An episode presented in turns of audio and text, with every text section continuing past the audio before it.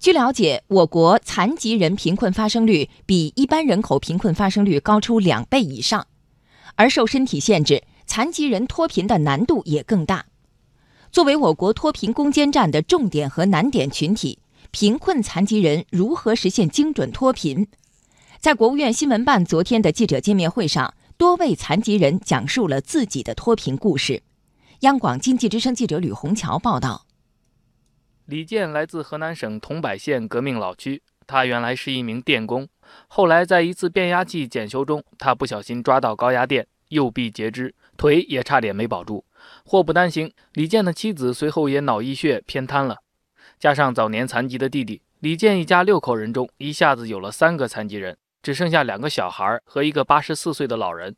李健前后在病床上躺了接近两年，这期间他感觉天像塌了一样，但他不想自暴自弃。刚能下床，他就准备赚钱养家糊口了。我就坚持每天的锻炼，慢慢能走的时候，我就开始找亲戚朋友啊借点钱种植大葱。这经过两年的这个时间，又到处的学习种植上的技术啊之类的，掌握着市场信息。从到一六年那年，加上我种植这个大葱，包括别的农作物，咱这个贫困户的入股分红、种粮补贴这些好多项目了，那一年呢，一次性纯收入达到了十三万。一六年了，都摘掉了贫困户的帽子。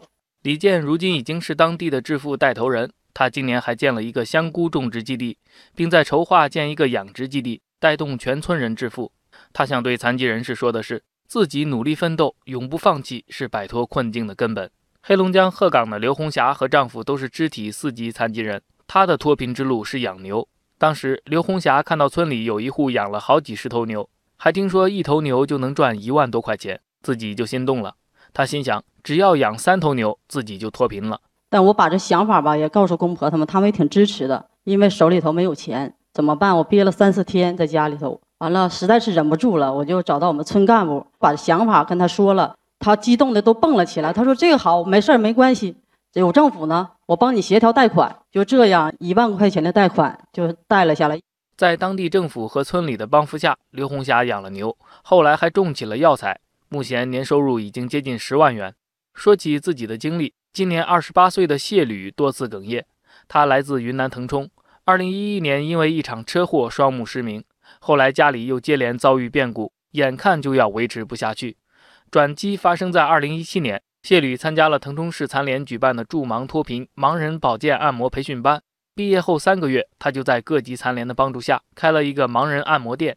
刚开业一年，年收入就有四万多。其实说真的，我是农村的，因为以前嘛，我真的没有知道哎什么培训啊，这些听都没有听说。只是去年接到了通知，然后感觉也很新鲜、很稀奇嘛。然后到了市残联培训上，说真的，哎呀，好多都是大山里啊，这些残疾人真的没有走出来。现在好了，这个有了政策，很多残疾人都能够学习到技术、学习本领，都能够自食其力嘛。这是很好的，